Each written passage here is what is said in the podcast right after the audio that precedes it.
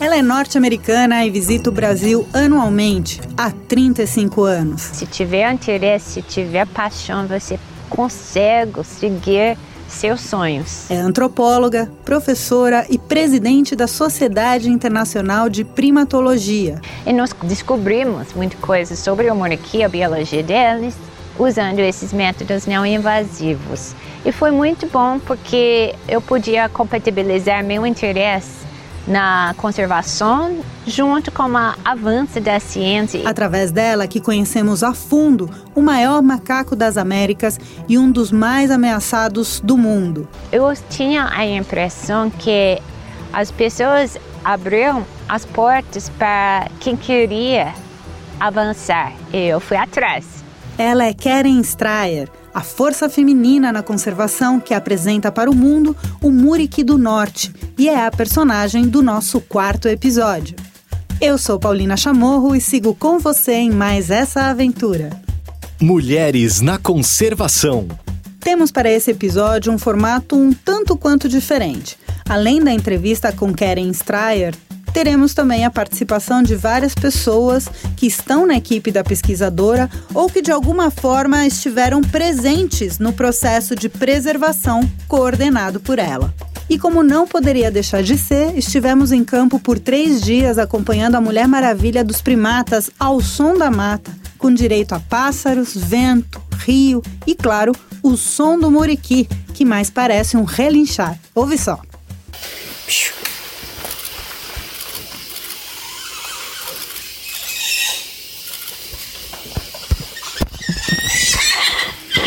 Karen Strayer é norte-americana e há 35 anos vem ao Brasil para pesquisar os primatas.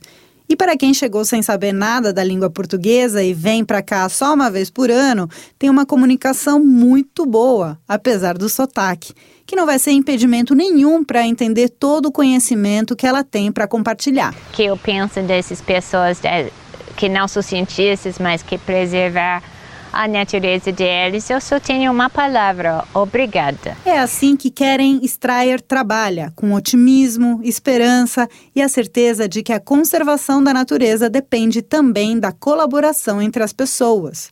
E essa ideia vem desde o início de sua carreira, que começou com um filme que assistiu ainda na faculdade de Harvard.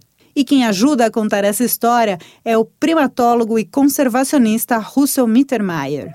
Bom, eu comecei a trabalhar na, na Mata Atlântica em 71, e o professor Marco Coimbra Filho, mas em 79 visitamos Fazenda Montes Claros, adoramos, achamos um lugar altamente importante, e depois de 10 anos de levantamento, a, a gente um, achou que uh, Montes Claros e Barreiro Rico, em São Paulo, foram os dois mais importantes para o futuro do Muriqui.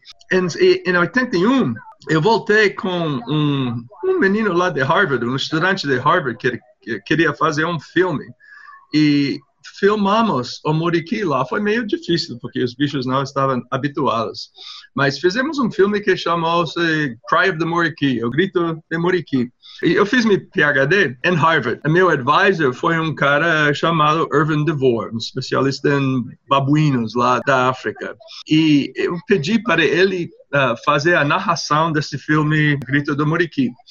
Mas Karen também foi aluna desse Irvin DeVore. Ah. Então, Irvin DeVore mostrou esse filme para ela em 80 81.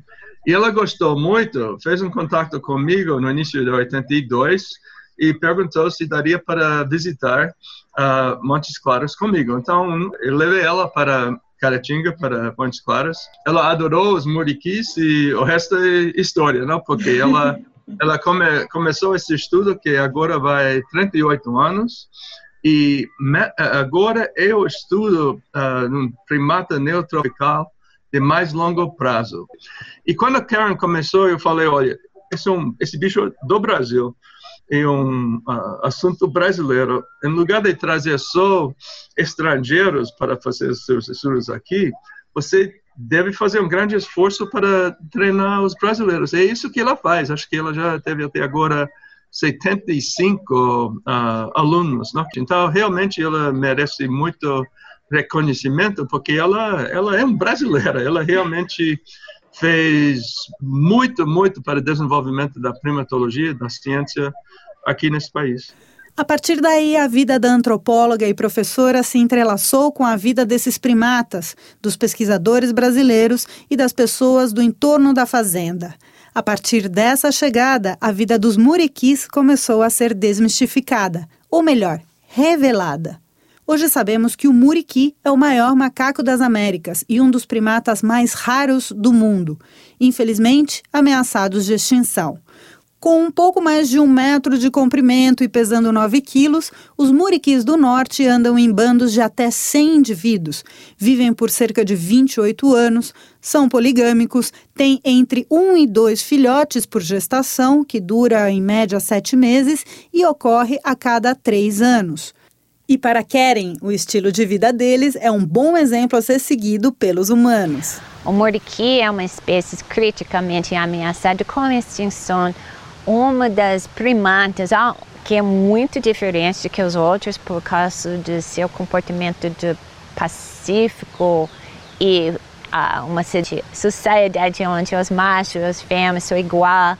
As fêmeas têm toda a independência de fazer o que elas quiserem, não ficam sendo controlados por ninguém. As fêmeas escolhem os machos que eles e muitas vezes, aparentemente, as fêmeas preferem muitos machos.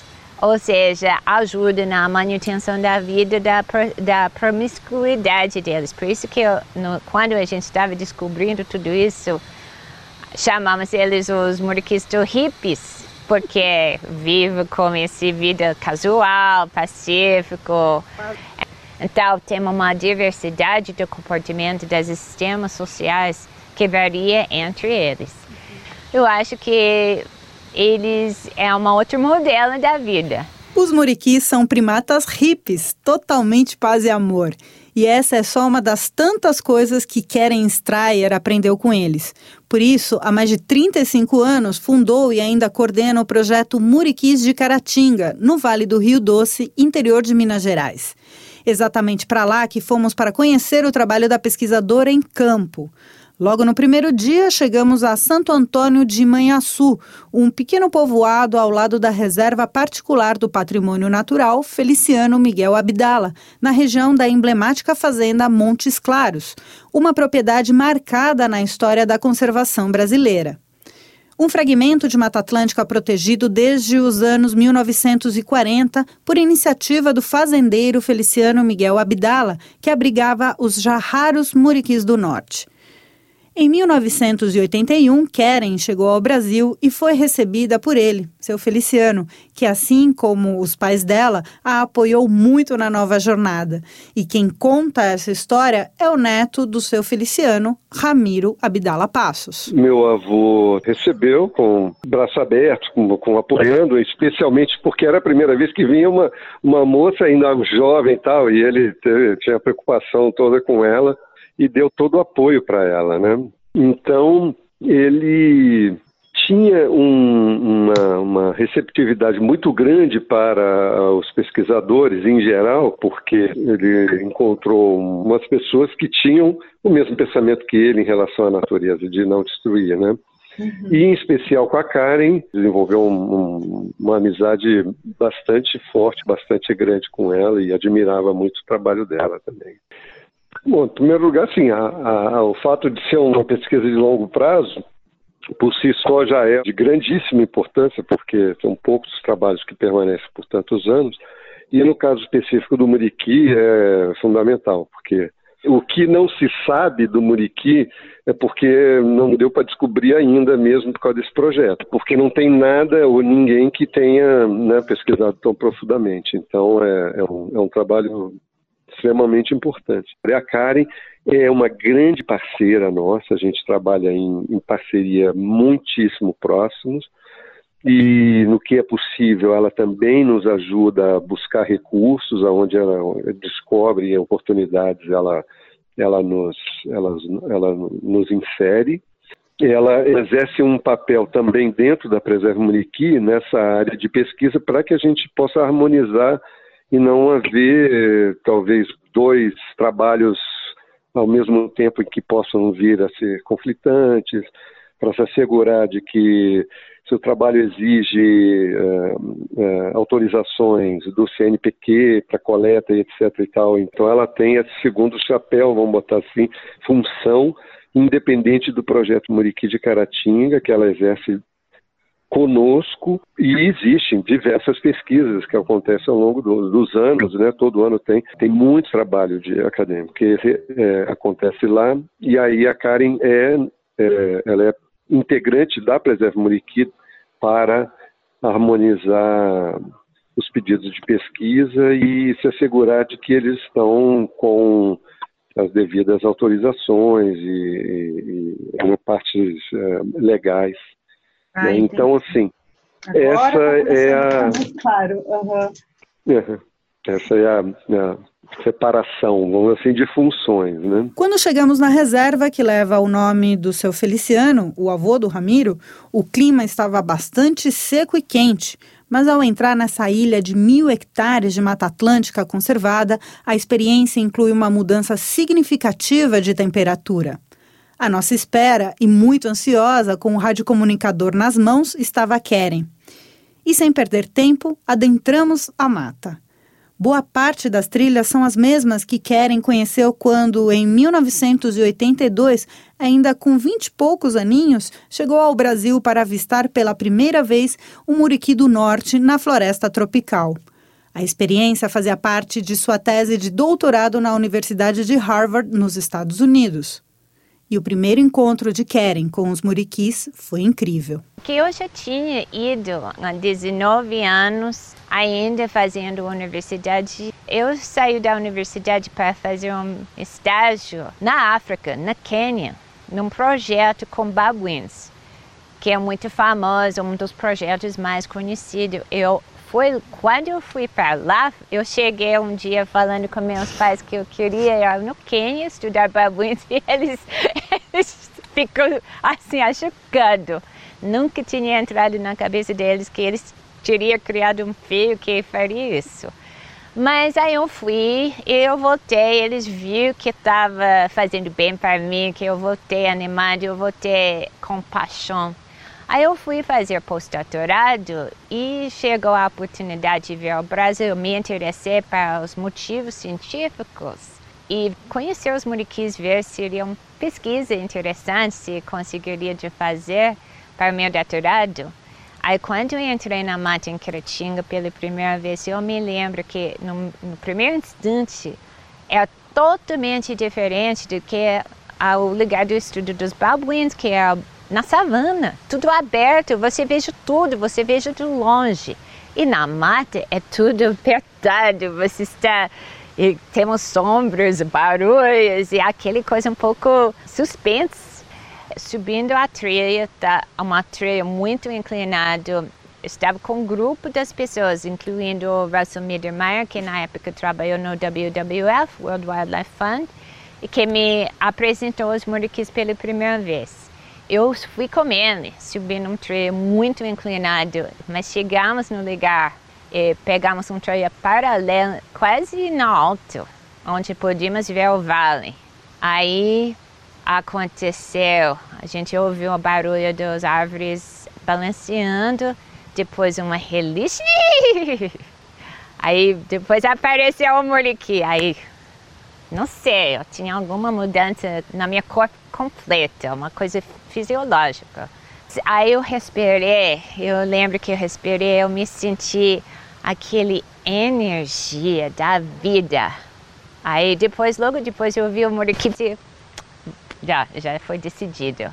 Paixão no primeiro instante. Toda essa paixão se estendeu para outras pessoas, inclusive eu. Nos primeiros 100 metros de trilha, começamos a ouvir um barulho forte nas árvores, de galhos altos quebrando e alguns relinchos.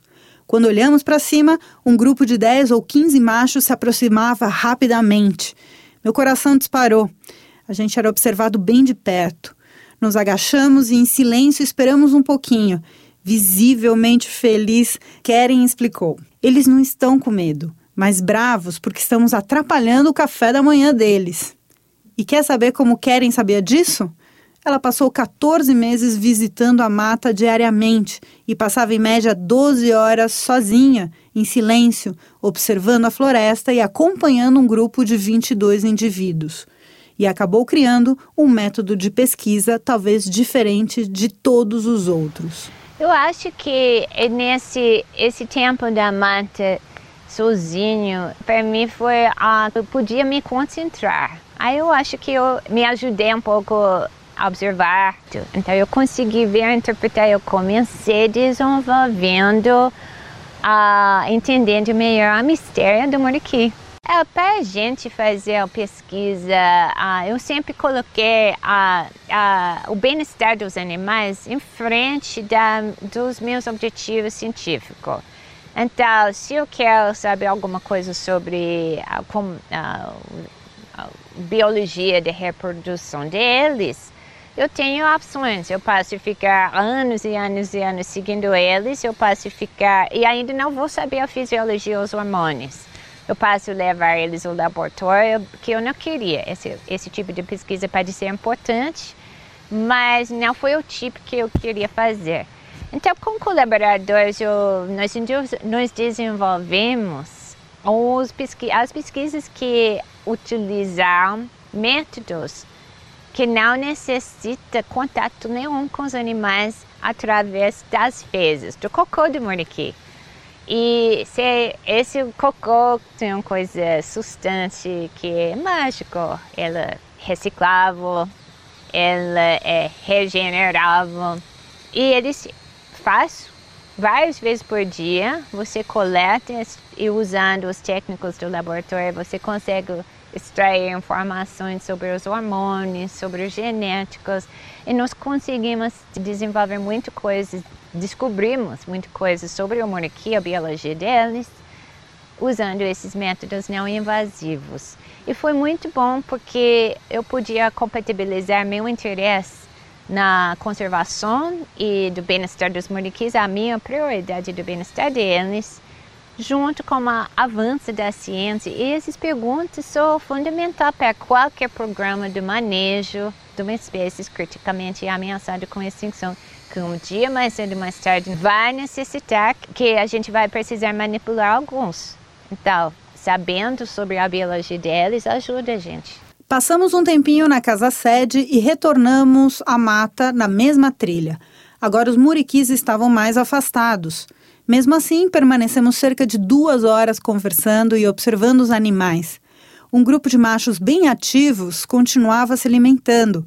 Era o grupo do Matão, o mais antigo em observação. Hoje, os pesquisadores acompanham cinco grupos e um total de 250 macacos na área da RPPN. Um dos métodos de pesquisa e de identificação implementados por Keren é o do desenho manual da face de cada indivíduo, para que ele possa ser reconhecido em campo, já que as caras com marcas esbranquiçadas é única em cada indivíduo. Todos os estudantes e pesquisadores que passam pelo projeto, principalmente os bolsistas, utilizam as técnicas e rotinas que ela desenvolveu.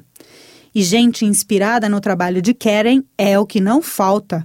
Pode falar, Leandro. Então, ela é referência há mais de 20 anos, né, para mim pessoalmente, e é já parceira, conhecida há mais de 15 anos, né, e desde, desde o início dos nossos trabalhos, desde que eu me formei, ela é fonte de inspiração, né, em primeiro lugar, e é referência técnica mesmo. Isso é muito importante, né? Quando a gente busca uma informação técnica e encontra então o papel dela assim é fundamental, né, tanto no estímulo quanto na, no direcionamento mesmo. Ela é uma grande mentora.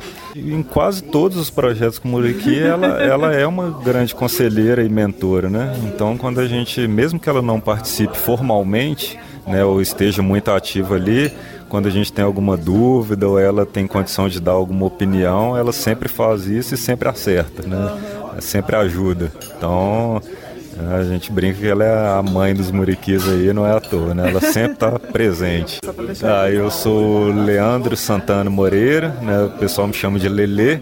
E o projeto é o projeto Montanhas dos Muriquis, lá na, na Serra do Brigadeiro. Tem também a bióloga Carla de Borba Possamay, que começou a estagiar com a pesquisadora em 2001. Nossa, bom, primeiro que trabalhar com ela é uma honra e um privilégio, né? Ela é uma cientista completa, é, realmente é uma inspiração. Eu sempre falo, nossa, quero ser como a Karen, mas vai ser impossível chegar aos pés dela, né? Ela tem já uma bagagem infinita, assim, que a gente, a gente tá, todo, todo tempo que a gente está com ela, a gente está aprendendo alguma coisa.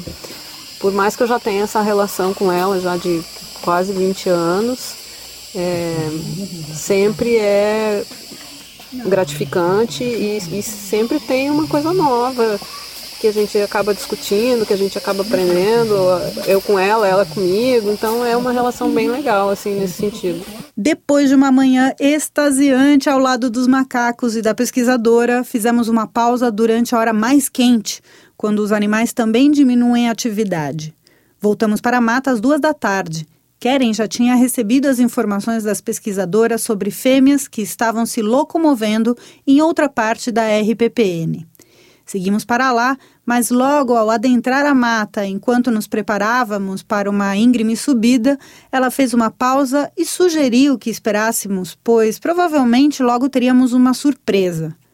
Em menos de 20 minutos, um grupo grande de machos passou por nós. Atrás deles, algumas mães carregando filhotes em suas costas. Pareceu que Karen tinha combinado alguma coisa com esses bichos. A intuição te dá uma sensação, você suspeita alguma coisa. Eu comecei desenvolvendo essa estratégia quando estava tentando seguir os muriquis no início. Eu fiquei, se fosse um muriqui, que eu faria agora? E muitas vezes acertei com esse pensamento. Não porque eu, eu sou moriqui, mas porque eu me é óbvio. Se tem fruto lá, estou vindo lá, é bonito esse paisagem, eu vou lá. Então, muitas vezes eu consegui isso e as intuições que, que consegui realmente uh, acompanhar. Mas eu falo com meus uh, orientantes de prestar atenção disso, porque eles têm que valorizar as impressões deles tem que cada um tem uma impressão, percepção diferente e você podia perceber alguma coisa que eu não percebi. Então, isso é uma coisa que tem que acreditar, tem que confiar. Mas na lado da ciência tem que testar. Então, você não pode chegar e falar comigo, ah, eu, eu vi os moriquis fazendo isso, eu, eu, eu, e eles estão fazendo isso porque para esse motivo. Não, você tem que dizer, eu acho que eles podiam estar fazendo isso por esse motivo. Eu acho que se coletarmos esse tipo de dado, conseguiríamos testar essa ideia. Pronto. Aí vai avançando a ciência, nós vamos aprendendo coisas.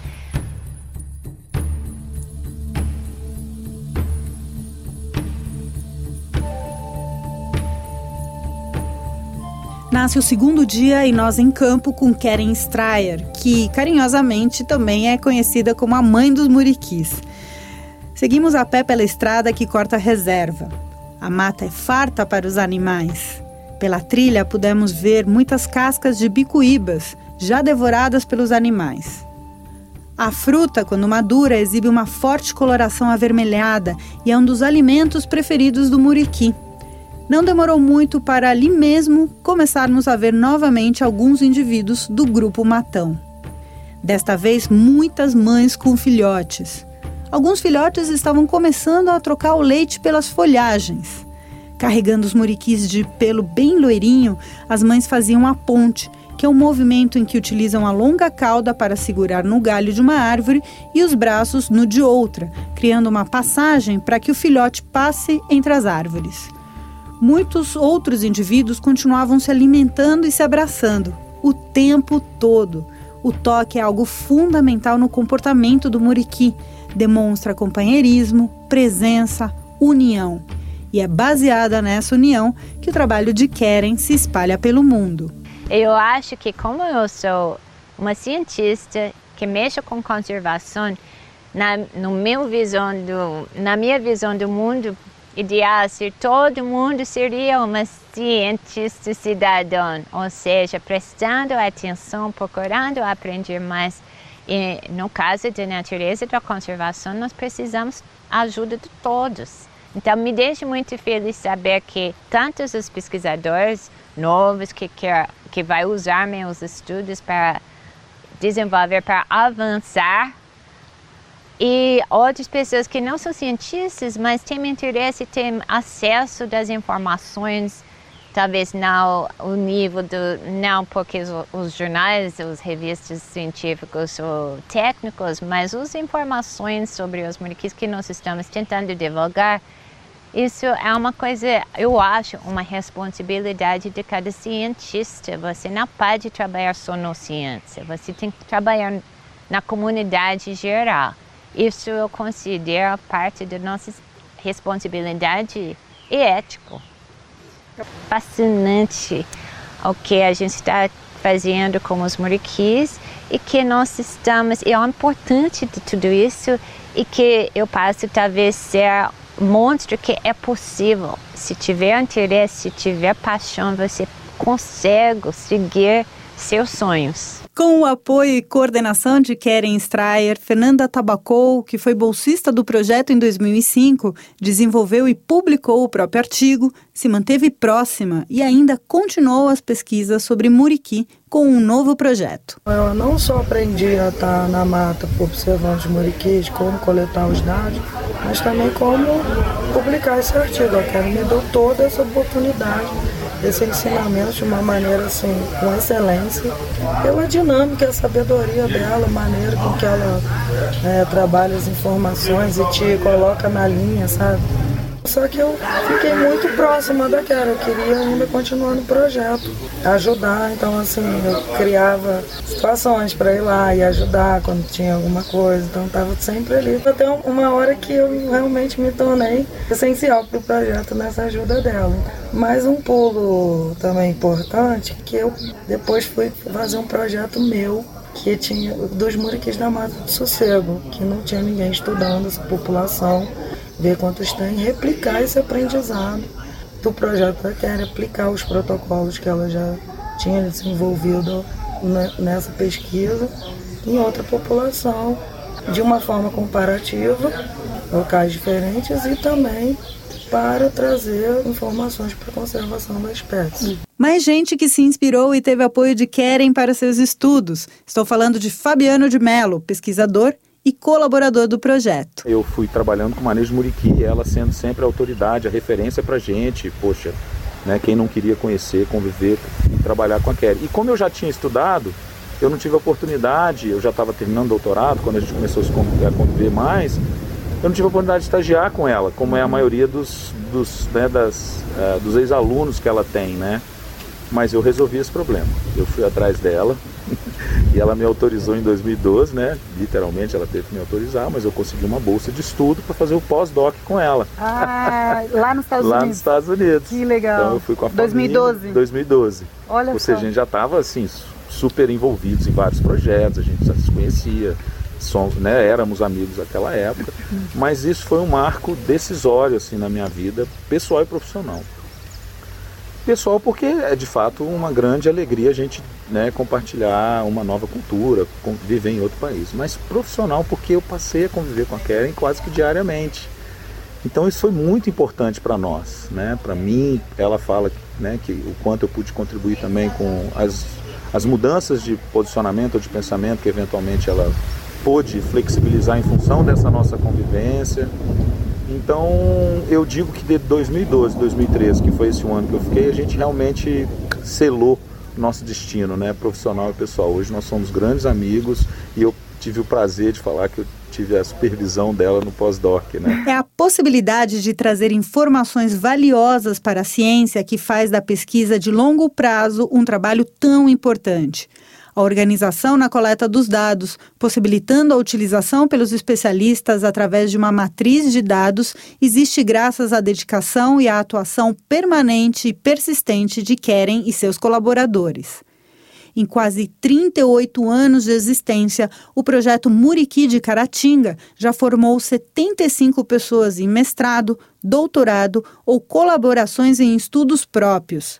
Esse volume nos permite imaginar como o conhecimento dessa pesquisadora já foi replicado e como seus estudos influenciam cientistas no Brasil e no mundo. Bom, eu fico, eu fico feliz saber que meu interesse, meus trabalhos ajudam a interessar e ajudam nas pesquisas das pessoas aqui, porque Ah, se fico guardando todos os meus dados e fico guardando as informações que eu tenho, não adianta nada, porque um dia mais cedo ou mais tarde vai desaparecer. Então tem que divulgar, tem que dividir essas coisas.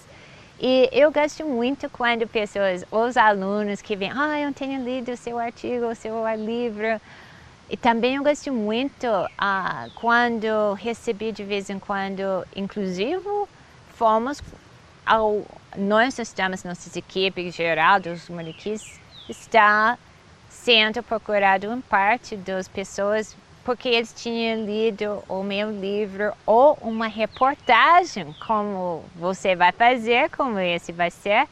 E eles ficou encantados, puxa, mas eu tenho um bicho que aparece aqui na minha, na minha mata. Aí eles entram em contato, eles sabem para quem, e eu peço essas informações para meus colaboradores e vamos para frente, descobrimos lugares assim.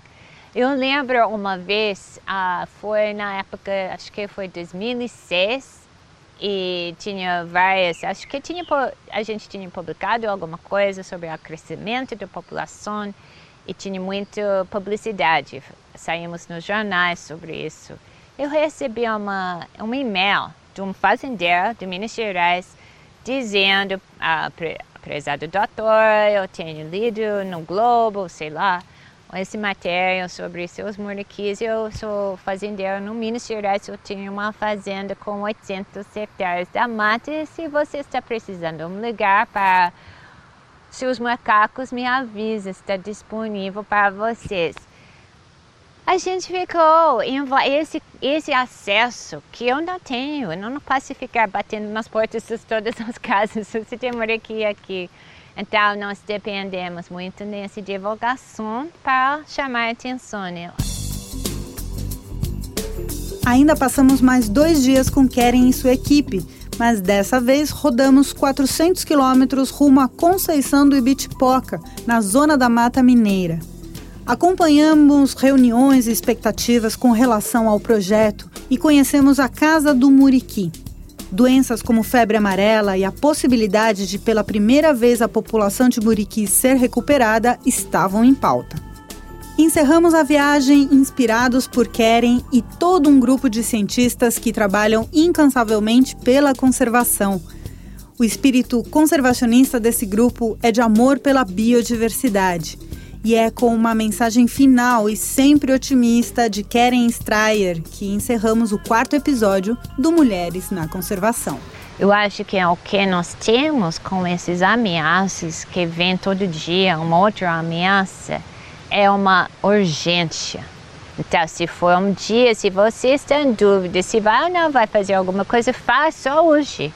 Porque você não sabe como vai ser, se vai ter tempo ainda para fazer amanhã todos os nós temos responsabilidade de fazer alguma coisa agora, porque nós não podemos esperar mais. O Mulheres na Conservação é um projeto multimídia que pode ser lido nas reportagens exclusivas na National Geographic Brasil, também pelo Ciclo Vivo, além deste podcast e a websérie pelas redes da Fundação Toyota do Brasil. Reportagens de Paulina Chamorro, fotografia de João Marcos Rosa e vídeos de Bruno Magalhães. O projeto tem apoio da Fundação Toyota do Brasil. Na produção do podcast, a equipe da Compasso Colab. Raquel Zorzi, Alexandre Lupe, Bárbara Rodrigues e Marcelo Bacará. Na apresentação, eu, Paulina Chamorro, que volto no próximo episódio com Flávia Miranda, direto do Delta do Parnaíba, e os Tamanduaís. Mulheres na Conservação.